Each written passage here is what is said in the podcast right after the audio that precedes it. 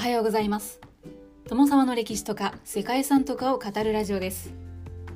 このチャンネルでは社会科の勉強が全くできなかった私が歴史や世界遺産について興味のあるとこだけゆるく自由に語っています。本日ご紹介する世界遺産はベラトとギロカストラの歴史地区です。はいこの世界遺産お聞きになったことあるでしょうか？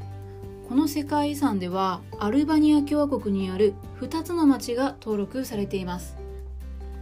最初に世界遺産に登録されたのはアルバニア南部のギロカストラで18世紀建造のモスクと同時期に建設された2つのキリスト教教会やバザールが残されています。ギリシャにも近い場所に17世紀に建設されていてタレットがついた家屋が特徴的です。はい、タレットというのは壁から張り出して上に向かって伸びている小さな塔のことを言うそうで形は円柱形のものが多いそうですね。また2008年に追加登録されたベラトはアルバニア中部に近い場所にあって特徴的な家屋は職人が長年住み続けた住居群です。ベラトとギロカストラの2つの町はともにオスマン古典期とそれ以前の中世文化のさまざまなタイプの建造物が残り地方の都市住宅の歴史を伝えています。ベラトについてはイスラムとキリスト教徒との平和的な共生を特徴としていてオスマン帝国の都市計画の名残がよく保全されています。そして特にタレットを持つ家々というのがバルカン半島とオスマンの文化を特徴づける結出した例となっています。この周辺は1851年に大地震に襲われていたようですが倒壊した多くの建築が再建されています。再建に際してはそれまでは石造りだったものが高層階については木材が使用されるようになったそうです。それでも地下や1階部分は伝統的な石造りで高層階も空間構成などの多くの特徴は引き継がれていたそうです。一方ギロカストラは中央の権力者と結びついた地主によって築かれた要塞都市でキリスト教文化を残しつつオスマン帝国時代のイスラム教文化の伝統を引き継いでいます。両都市はともに中世や近世の建築様式がよく残されていて伝統的な素材や工法で修復が行われて世界遺産としても神聖性が高いレベルで維持されています。ということで本日はアルバニア共和国にある2つの歴史都市が登録された世界遺産ベラドとギロカストラの歴史地区をご紹介したいと思います。この番組はコーヒー沼で泥遊びパーソナリティ翔平さんを応援しています。アルバニアといえばバルカン半島西岸にある国です。他のバルカン諸国と同様に冷戦の崩壊によって非共産化しましたが経済的に不安定な状況が続く国です。旅行先としてはあまり馴染みがないというふうにも書かれていましたがアルバニアにはベラトとギロカストラという2つの観光名所の町があります。アルバニア南部にある2つの都市ベラトとギロカストラはかつて農民や手工業者商人たちが築き上げた要塞都市です。オスマン帝国時代に建設されたクラと呼ばれる石造りの家々が山の斜面を覆っていてその歴史的な景観がアルバニア特有の伝統文化を残しています。古代キリスト教時代そしてイスラム教時代を通じて築かれた独特の街並みは2005年にギロカストラが単独でギロカストラの博物館都市として世界遺産に登録されて2008年にベラトが追加されてベラトとギロカストラの歴史地区という世界遺産となりました。ベラトもギロカストラも最初に砦が築かれたのは紀元前と言われています。ギロカストラのあるドリノス川渓谷周辺はギリシャからアドリア海沿岸に抜ける街道の要衝に位置していて紀元前3世紀ほどには古代都市アルゴネアが成立していました。ローマ時代にはアリゴネアの西にローマ皇帝ハドリアヌスにちなんで命名されたドロポリスが築かれて植民都市として発達したそうです。4世紀に入りキリスト教が普及するとビザンツ帝国の時代にかけて多数の初期キリスト教の教会堂や修道院が建設されました。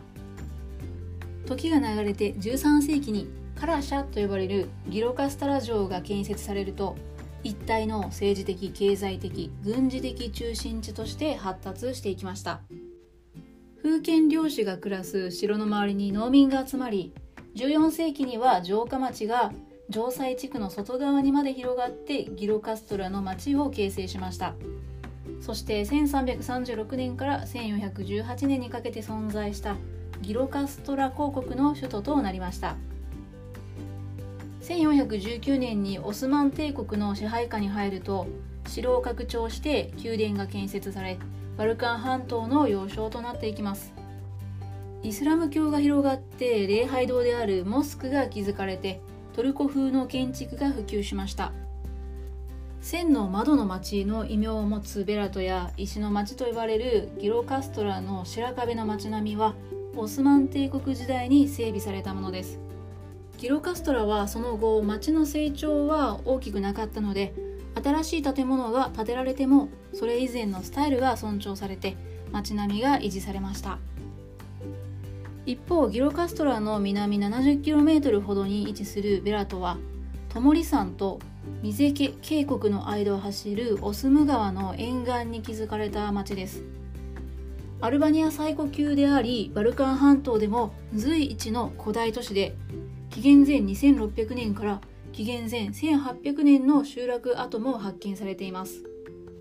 ベラトでは紀元前4世紀頃から周囲を見下ろす丘に砦が建設されました。12世紀から13世紀にはカラと呼ばれるベラト城が築かれてその周辺に城下町が発達しました。この頃町にはビザンツ様式の初期キリスト教の教会堂や修道院が多数建設されていました。ですがギロカストラ同様に15世紀にオスマン帝国の支配下に入り住民の過半数はイスラム教に改宗して町にはモスクの建設が進められました。ただ宗教的には寛容で複数の教会堂とモスクが併存していました。その後はベラトもギロカストラもいずれもオスマン帝国内の地方領の首都として発展したそうです。19世紀に入るとアルバニア人の民族意識が高まり特にギロカストラはアルバニア独立運動の拠点となりました。そして1914年ギロカストラはティラナを首都とするアルバニアとは別に成立した北エピルス自治共和国の首都となりました。現在はベラトもギロカストラも観光業だけではなくアルバニア国内の産業上の重要都市として機能しています。そんな2つの都市ですがベラトには現在は13世紀に建てられた家々が残されています。首都ティラナにも近いベラトは千の窓の町とも呼ばれる美しい観光名所となっています。そしてベラトではアルバニアの特徴でもある多様な文化の混成を見ることができます。かつてのベラトは主に商人や手工業従事者によって発展してキリスト教美術のフレスコ画やイスラム教芸術の七宝焼きなど華やかな文化が発達しました。町の高台には地元ではカラと呼ばれる城がありシンボル的な存在となっています。ベトラでは13世紀から建設されたビザンチン教会や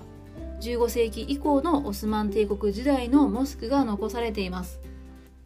また18世紀から19世紀にはオスマン様式の家々が築かれてその住宅構造は幾何学的で整然として多数の窓を規則正しく並べたデザインからやがて千の窓の町と呼ばれるようになりました。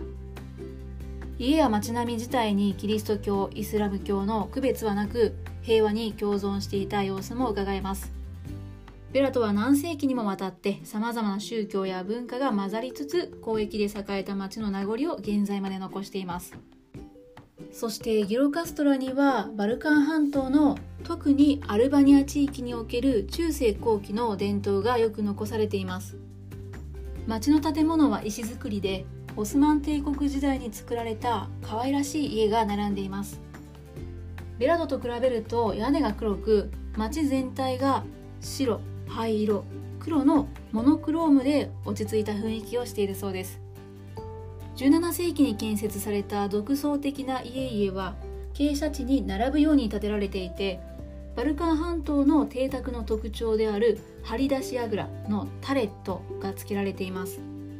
当時タレットを備えた高層住宅が普及していましたが内部はオスマン帝国時代の邸宅の典型的な構造と同様だったそうです。主に地下から2階までの3層構造になっていて1階が応接間やリビングルームになっていて2階が寝室となっている。それが基本スタイルなんだそうです。現在残る住宅のほとんどは18世紀から19世紀に建設されたものですがそれ以前の伝統的なスタイルがよく守られています。その他町には13世紀に建造された城塞やバザール18世紀に建設されたモスクなどが残っています。やはり宗教については比較的寛容で教会とモスクが並行して築かれていて両宗教の混在が見られます。ギロカストラが単独で世界遺産に登録された当初は博物館都市という名で登録されていたということで建築の種類も豊富なんだと思います。そしてギロカストラにもやはり街を見下ろす丘の上に堅牢な古城が築かれています。先端に時計台のあるギロカストラ城は街のトレードマークにもなっています。城壁だけではなく要塞の建物も残っていて現在は兵器博物館として利用されているそうですね。ベラトとギロカストラは19世紀以降要塞が防衛機能を失い要衝から外れたということもあってその後町に大きな変更を加えられることはありませんでした。両都市の歴地区の大部分が資産に含まれていて現在は法的にも保護されています。ギロカストラは1961年に博物館都市を宣言して町を保護地域に指定してベラトの町並みも同年に保護対象となりました。そのため歴史地区がよく保全されています。ただ世界遺産周辺のバッファーゾーンと呼ばれるエリアは都市開発の圧力にさらされていて不適切な建造物が増えているそうです。開発と景観の保護の両立というのはやはりこの歴史都市でも大きな課題と言えそうです。ということで本日は長くなりましたがアルバニア共和国にある2つの町が登録された世界遺産ブラトとギロ・カストラの歴史地区をご紹介しました。最後までご清聴いただきましてありがとうございます。